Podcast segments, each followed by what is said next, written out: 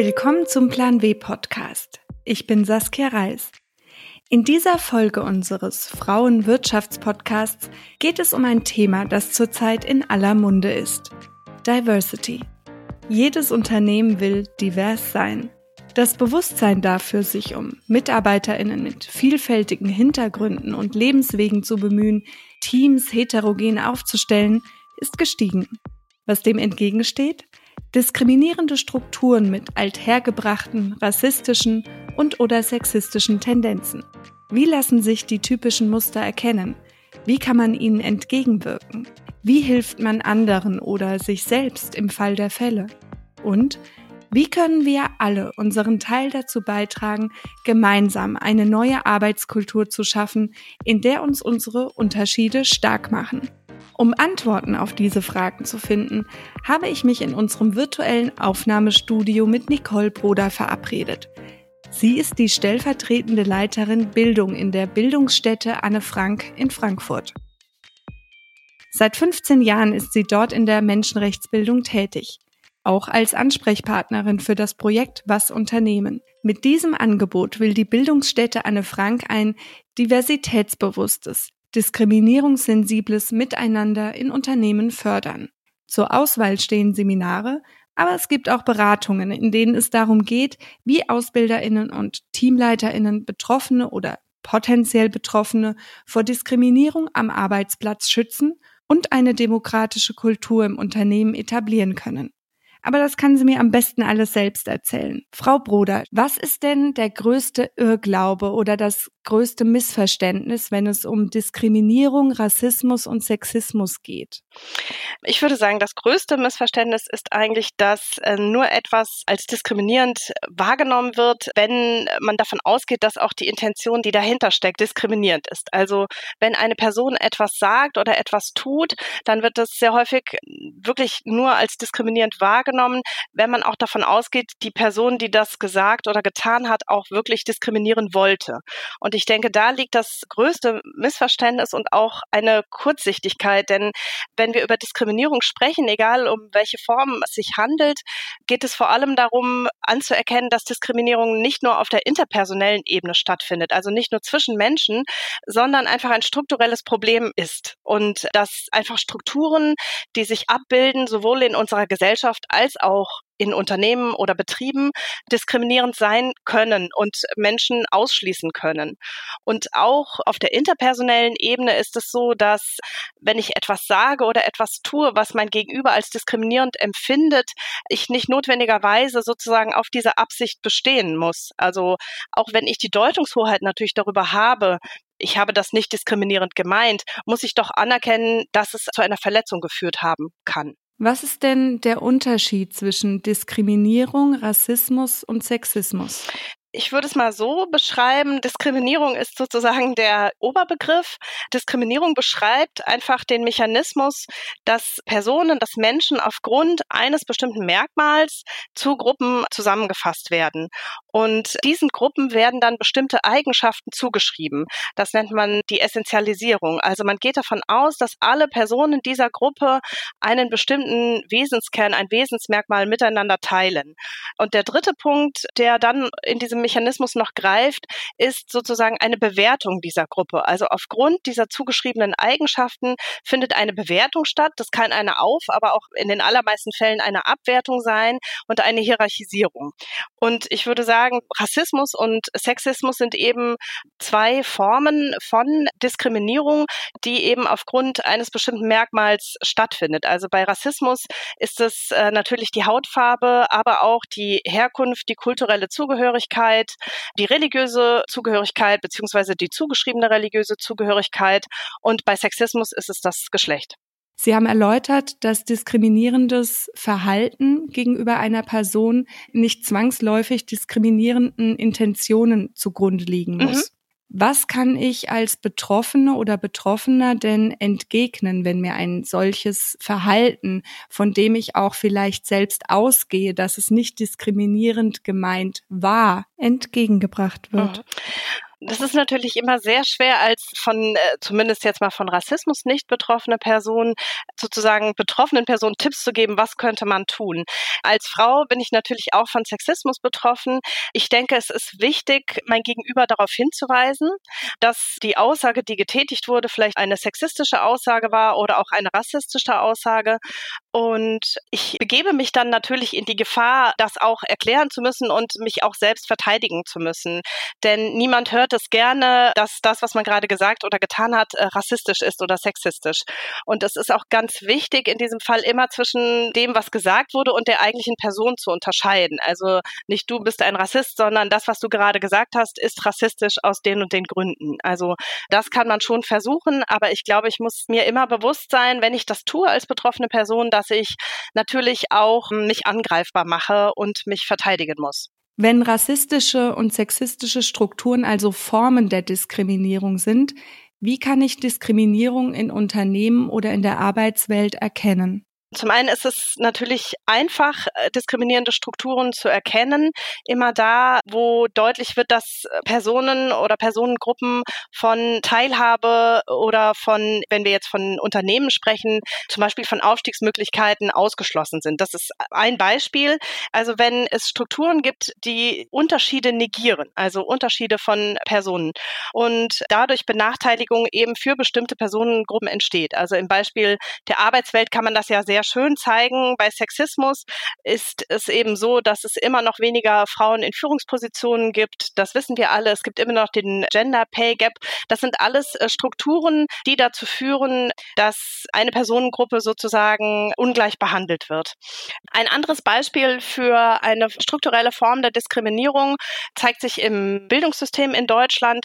Es gibt Untersuchungen, die immer noch zeigen, dass Kinder mit Migrationshintergrund seltener eine Gymnasialempfehlung bekommen. Woran liegt das? Es. Es liegt nicht an den einzelnen Lehrkräften, die sagen, ja, die Person XY sollte jetzt keine Gymnasialempfehlung bekommen, sondern unser deutsches Bildungssystem ist eben so strukturiert, dass es bestimmte Unterschiede oder unterschiedliche Voraussetzungen, die Kinder mitbringen, einfach negiert.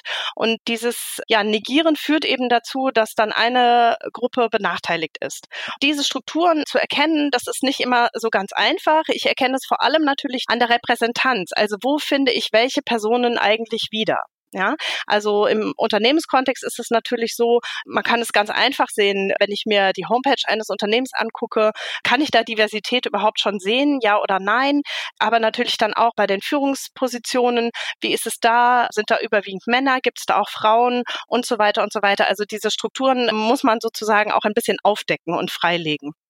Gibt es noch andere Stellen, wo ich Diskriminierung eventuell verorten kann, außer indem ich auf die Unternehmenswebseite schaue?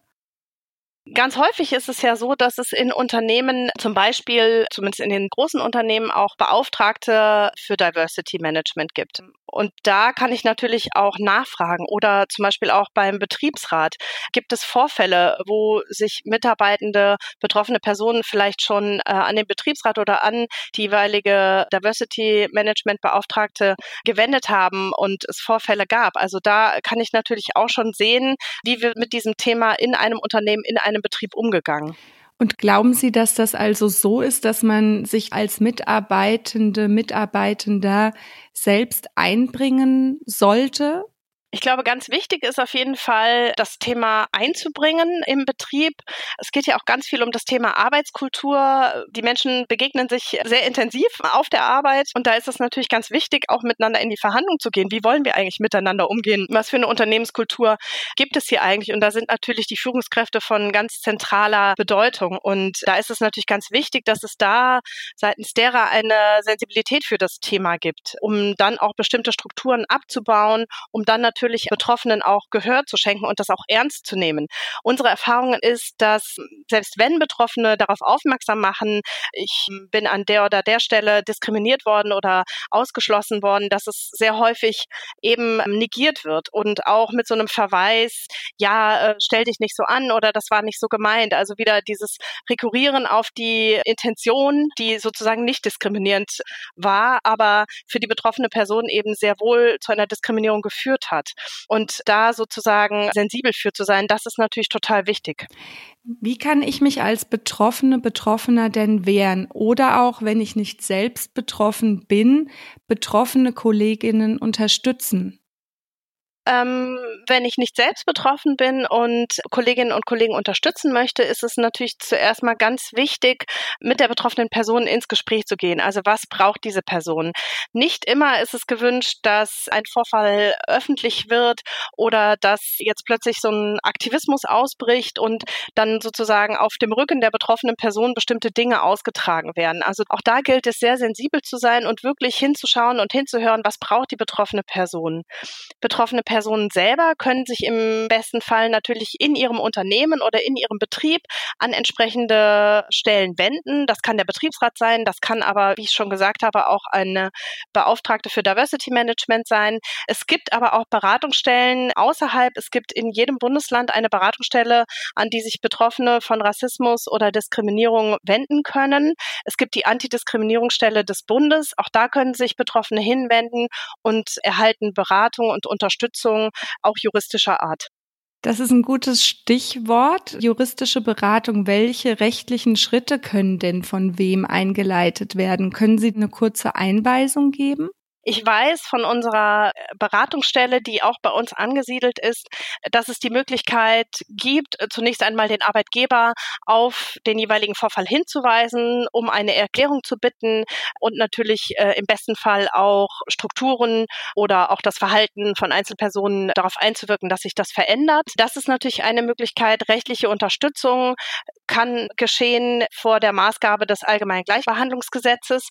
Da ist es aber auch recht schwierig. Da gibt es Fristen, die man beachten muss. Und das greift auch nicht für jede Form der Diskriminierung und auch nicht für jedes Unternehmen oder jeden Betrieb. Sie haben gerade die Möglichkeit erwähnt, um eine Erklärung zu bitten. Könnten Sie das noch ein bisschen erläutern, was sich hinter einer solchen Erklärung verbirgt? Mhm. Hinter der Geste eine Erklärung einzufordern, aber auch von der anderen Seite vom Gegenüber darauf einzugehen und eine Erklärung zu geben. Mhm. Was hat das für Effekte? Also zum einen ist es so, wenn sich das jeweilige Unternehmen oder der Betrieb, der aufgefordert ist, Stellung zu beziehen, auch wirklich eine Erklärung abgibt, dann ist man immerhin schon mal den großen Schritt äh, weiter, dass es ein Bewusstsein gibt für Diskriminierung und ähm, im besten Falle natürlich auch die Absicht, dies zu beheben, sei es jetzt struktureller Natur oder auch wenn es um einen Konfliktfall unter Kolleginnen oder so geht, also einfach darauf einzuwirken. Das Problem ist äh, auch dieses Instrumentarium, das funktioniert nur über einen offiziellen Weg. Also die Fälle, die ich kenne, da war das eben in Kooperation mit unserer Beratungsstelle Adibe, Antidiskriminierungsberatung in Hessen. Die gibt es landesweit, diese Beratungsstellen in jedem Bundesland. Und sozusagen im Namen der Betroffenen stellt diese Beratungsstelle dann eine Anfrage oder bittet um eine Erklärung beim Betrieb oder Unternehmen. Und da muss man schon sagen, die Hürde ist nicht so niedrig, wie es vielleicht klingt. Zum einen müssen die betroffenen Personen sich an die Beratungsstelle wenden. Und zum anderen ist es sehr häufig so, dass die Betriebe und Unternehmen und auch im Bereich der Verwaltung, da hatten wir das jetzt auch schon häufiger, da nicht besonders positiv drauf reagieren. Würden Sie empfehlen, auch unabhängig von solchen Beratungsstellen Stellungnahmen einzufordern im Unternehmen? Ja, ich denke, was wichtig ist, sowohl wenn ich betroffen bin, als auch wenn ich Kollege oder Kollegin bin, sozusagen mir genau zu überlegen, welche Schritte ich vielleicht gehen kann im Unternehmen. Also das heißt, wen kann ich ansprechen, bevor ich sozusagen an die höchste Führungsriege gehe? Also wer kann mich in meinen Belangen noch unterstützen? Äh, kann ich äh, noch andere Koalitionen suchen, sowohl im Kolleginnenkreis als auch vielleicht mit meinen direkten Vorgesetzten oder Vorgesetzten, um dann zu schauen, was ist eigentlich möglich oder was brauche ich als betroffene Person dann auch. Und dann ist es natürlich gut, gerade wenn es sich um Strukturen handelt, einfach die Unternehmensführung darauf hinzuweisen. Also diese Art der Strukturen gibt es und das und das sind die Konsequenzen, die Personen tragen. Welche übergeordneten Maßnahmen können und sollten denn Unternehmen und ArbeitgeberInnen ergreifen, Ihrer Meinung nach?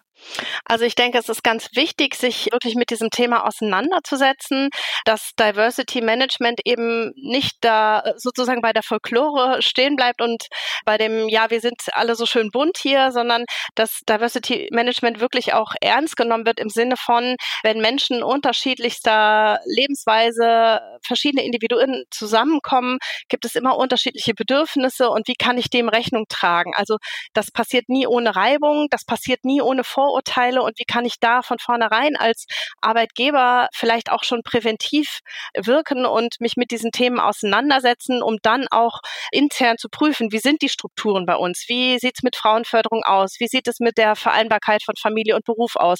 Wie sieht es mit Religionsfreiheit in unserem Betrieb aus und so weiter? Das sind Fragen, wenn ich mich mit diesen Themen näher auseinandersetze, dann kann ich natürlich als Arbeitgeber, Arbeitgeberin auch präventiv wirken und so natürlich auch die Unternehmenskultur gestalten. Und im Bereich Antirassismus-Strategien? Auch da, glaube ich, ist es sehr wichtig, sich einfach mit diesem Thema zu beschäftigen. Was bedeutet Rassismus in Deutschland eigentlich? Anzuerkennen, dass ich als Einzelperson, aber auch mein Betrieb, meine Institution in einer Gesellschaft sozusagen ist, die rassistisch strukturiert ist und wo Rassismus sozusagen einfach gegeben ist. Und wie kann ich dann als Arbeitgeberin, Arbeitgeber das Thema angehen und auch präventiv wirken, so dass ich sensibel bin? Und vor allem, wie kann ich auch Betroffene ernst nehmen? Und wenn mir zurückgespielt gespielt wird, es gab einen Konfliktfall äh, mit rassistischem Hintergrund oder es geht um Strukturen, die Menschen ausschließen, dass ich darauf auch eingehe und mir das auch bewusst mache und das nicht negiere oder sage, ja, das ist jetzt hier so ein Einzelfall, das muss man einfach hinnehmen, sondern wirklich auch sensibel darauf reagieren. Welche übergeordneten präventiven Maßnahmen können denn Unternehmen und Arbeitgeberinnen von vornherein von sich aus ergreifen, um eine antirassistische Arbeitskultur für sich zu schaffen? Ich würde sagen, Schulungen sind ein ganz wichtiger Bestandteil, sich überhaupt damit auseinanderzusetzen. Was ist eigentlich Rassismus? Was bedeutet eigentlich struktureller Rassismus? Wie zeigt sich Rassismus eigentlich in Strukturen? Und dann halt zu schauen, ähm, was bedeutet das jetzt für unser Unternehmen?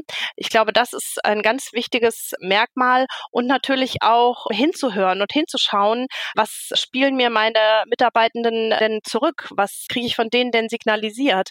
Spielt da das Thema eine Rolle? Und wenn ja, in welcher Form? Und was kann man als einzelne Führungsperson tun, um offene Strukturen zu fördern und auch grundsätzlich zu etablieren? Ich denke, als einzelne Führungskraft ist es sehr wichtig, was sich das in meiner Haltung ausdrückt und in meiner Haltung zeigt. Das beginnt bei der Sprache. Welche Sprache benutze ich? Das beginnt natürlich bei dem Thema, wie ist es mit Beförderungen oder Leistungsboni und so weiter? An wen wird es gezahlt? Aus welchem Grund? Gibt es da Strukturen oder gibt es da sozusagen in meinem Messinstrumentarium Strukturen, die zum Beispiel Frauen schon mal per se ausschließen? All diese Dinge können natürlich dazu führen, dass ich zum einen in meinem Team eine Offenheit erzeuge. Aber ich denke, das Wesentliche ist auch, gesprächsbereit zu sein und diese Themen nicht zu negieren.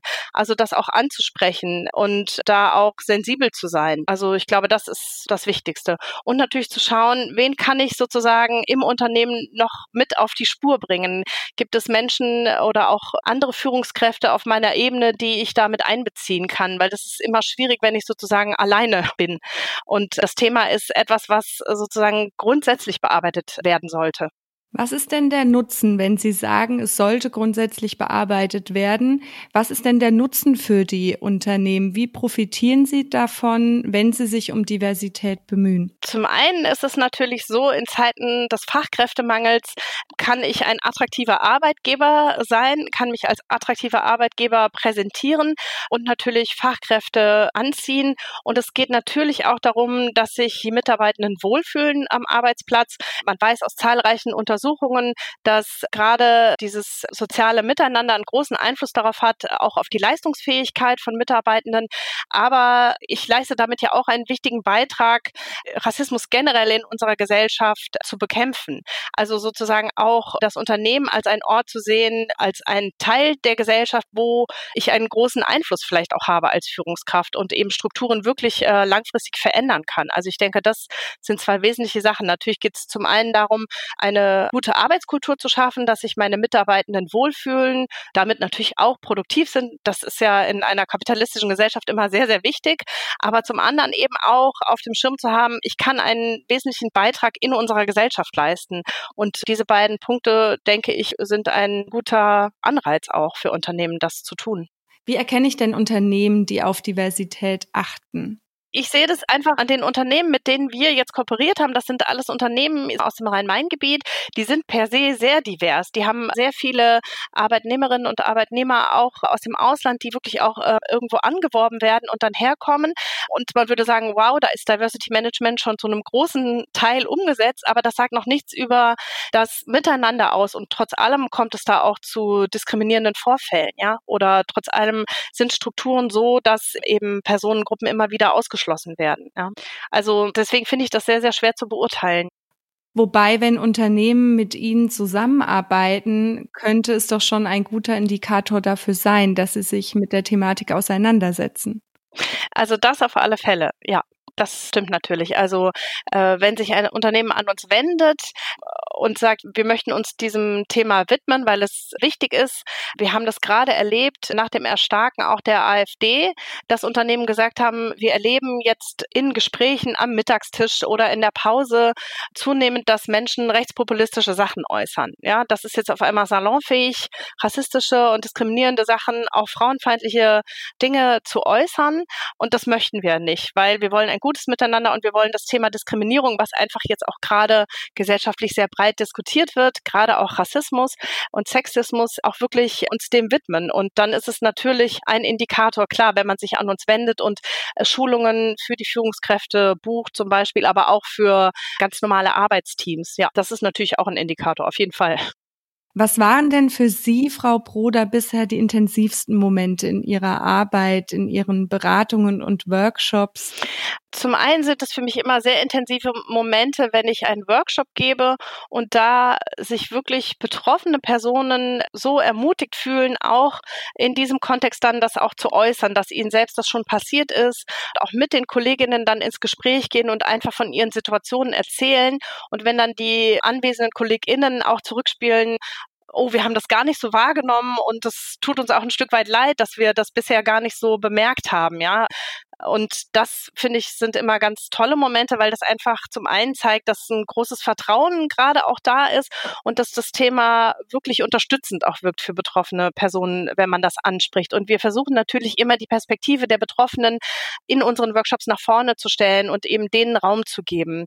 Und wenn das dann gelingt, das finde ich immer sehr bewegend. Aber auch, wenn ich mit Führungskräften arbeite und die dann einfach nur so Sätze sagen wie, darüber habe ich noch nie nachgedacht und das ist ja ganz schön krass. Und und ich merke, okay, da passiert was. Das wird jetzt vielleicht nicht dazu führen, dass jemand äh, seine komplette Haltung verändert, sein Verhalten verändert, aber einfach Denkanstöße da sind und die in den Personen wirken. Das finde ich schon immer bewegend, ja. Wie kam es dazu, dass Sie sich auf Diskriminierung und Vielfalt am Arbeitsplatz spezialisiert haben? Das liegt so ein bisschen in der Geschichte der Bildungsstätte begründet, würde ich sagen. Die Bildungsstätte Anne Frank wurde gegründet vor fast 30 Jahren als ein Ort, an dem sich vor allem Jugendliche und junge Menschen mit der Zeit des Nationalsozialismus auseinandersetzen sollten. Also Anne Frank ist in Frankfurt geboren. Wir, die Bildungsstätte, sind nicht weit weg vom Geburtshaus, ist das Gebäude, in dem wir untergebracht sind. Und eine Bürgerinitiative hat eigentlich gesagt, es kann doch nicht sein, dass es in Frankfurt keinen Ort gibt, der an Anne Frank erinnert, eine so berühmte Person. Es soll einen Ort geben, an dem sich vor allem Jugendliche mit dem Schicksal von Anne Frank und der Familie auseinandersetzen können, mit der Zeit des Nationalsozialismus. Aber gleichzeitig war auch immer der Wunsch da, dass sich die Jugendlichen mit Problemen, die sie selbst in der heutigen Gesellschaft beschäftigen, auch auseinandersetzen sollten.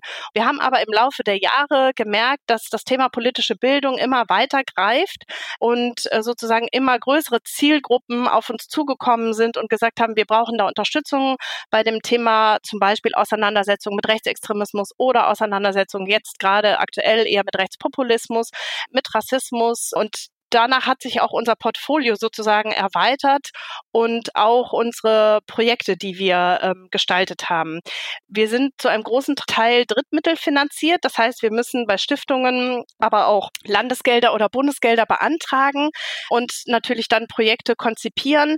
Und es gab eben die Chance, über das Förderprogramm Demokratie leben, ein Projekt zu etablieren, wo es eben um politische Bildung in Unternehmen und Betrieben ging. Und da war zunächst der Fokus auch die Auszubildenden. Und das haben die Betriebe und Unternehmen auch sehr gerne angenommen.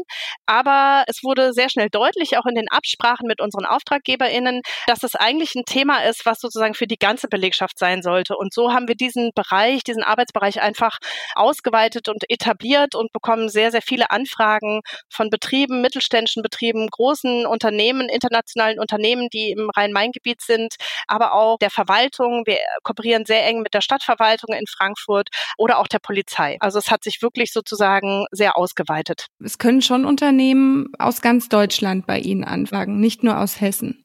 Ja, mittlerweile ist es auch so, dass wir tatsächlich Anfragen aus ganz Deutschland bekommen. Das äh, hat natürlich mit unserer Lage zu tun. Wir sind nun mal in Frankfurt, das natürlich sozusagen das Rhein-Main-Gebiet äh, so unsere erste Anlaufstelle ist oder wir dort auch einen gewissen Bekanntheitsgrad natürlich haben.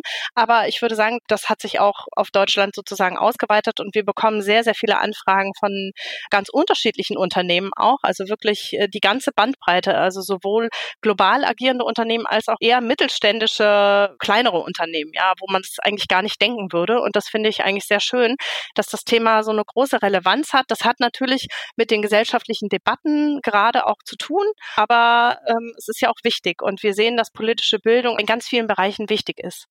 Welches Unternehmen bräuchte denn Ihrer Meinung nach dringend Diversity Support und warum? Aus meiner Perspektive kann ich jetzt gar kein einzelnes Unternehmen äh, nennen. Ich denke, wer dringend Diversity Support braucht, ist die deutsche Polizei.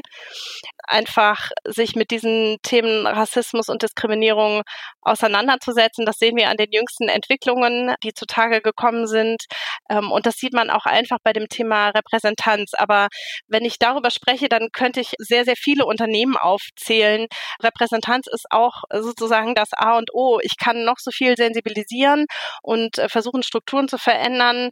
Es muss einfach so sein, dass Menschen, die Migrationshintergrund haben, mehr Frauen sozusagen einfach eine diversere, wie sagt man, die Unternehmen oder auch Betriebe und auch die Verwaltung sozusagen, egal in welche Institutionen ich sozusagen schaue, sollte es diverser werden. Und da ist überall noch Luft nach oben, würde ich sagen. Diese Debatte ist gerade sehr augenscheinlich. Immer wieder gibt es auf Twitter sozusagen Empörung darüber, wenn die CDU zum Beispiel ein Bild äh, postet mit Armin Laschet und seinen Vertretern der Landesregierung und da sind nur Männer abgebildet. Oder wenn man das Foto der Führungsriege des Innenministeriums sieht, ne, da sieht man auch nur weiße Männer in einer bestimmten Alterskategorie. Und natürlich, das schreit natürlich danach zu sagen, ja, also da müssen sich Dinge und Strukturen verändern, dass das diverser wird. Welches Unternehmen ist denn in Ihren Augen ein Vorzeigebeispiel, wenn es um Diversity geht und woran machen Sie das fest? Was machen die anders als andere? Also ich glaube, ich kann als positives Beispiel auf jeden Fall nennen, zum Beispiel die Fraport AG, der Betreiber des Frankfurter Flughafens. Das ist ein sehr divers aufgestelltes Unternehmen und die nehmen das Thema Diskriminierung und Rassismus auch sehr ernst. Und die waren eine unserer ersten Kunden, wenn ich das mal so formulieren kann, die gesagt haben, wir möchten da was anbieten, vor allem für unsere Auszubildenden in ganz unterschiedlichen Bereichen. Also das geht sozusagen quer durch alle Ausbildungsberufe, die man bei der Fraport machen kann. Auch du Dualstudierende, die sozusagen ein Modul bei uns belegen. Und ich würde sagen, äh, da gibt es schon eine große Sensibilität für das Thema. Was kann man sich denn von denen abschauen? Also zumindest, dass es ein Bewusstsein gibt dafür, dass Diversität auch Probleme bedeuten kann. Unterschiedliche Interessenslagen, Vorurteile, Konflikte und dass man als Arbeitgeber adäquat darauf reagieren können sollte. Dafür sensibel zu sein. Also ich glaube, das kann man sich da schon abschauen, ja. Wo hoffen Sie denn, dass wir in fünf bis zehn Jahren in Deutschland stehen? Zum einen natürlich, dass mehr Frauen in Führungspositionen kommen und dann in fünf Jahren sind, hoffentlich. Und dass das Thema Diversity Diversity aber auch losgelöst gesehen wird jetzt von reiner Frauenförderung, sondern wirklich zu schauen, wie kann ich auch andere Gruppen, die benachteiligt sind in unserer Gesellschaft, stärker fördern und stärker mit einbeziehen. Und wenn ich über Diversity nachdenke, das Thema Diskriminierung, das ist die zweite Seite der Medaille, dass ich das immer zusammendenken muss. Also Vielfalt bedeutet eben auch Arbeit und Vielfalt als Normalität bedeutet eben auch, dass ich sensibel bin für unterschiedliche Bedürfnisse und dass ich nicht das eine über das andere stelle äh, und sage, ja, mehrheitlich gesehen ist es halt jetzt so, dann müsst ihr euch anpassen. Ne? Also sozusagen, dass ich da einfach einen guten Umgang finde. Also, dass ich Diversity Management nie ohne Diskriminierung und Ausgrenzung denke.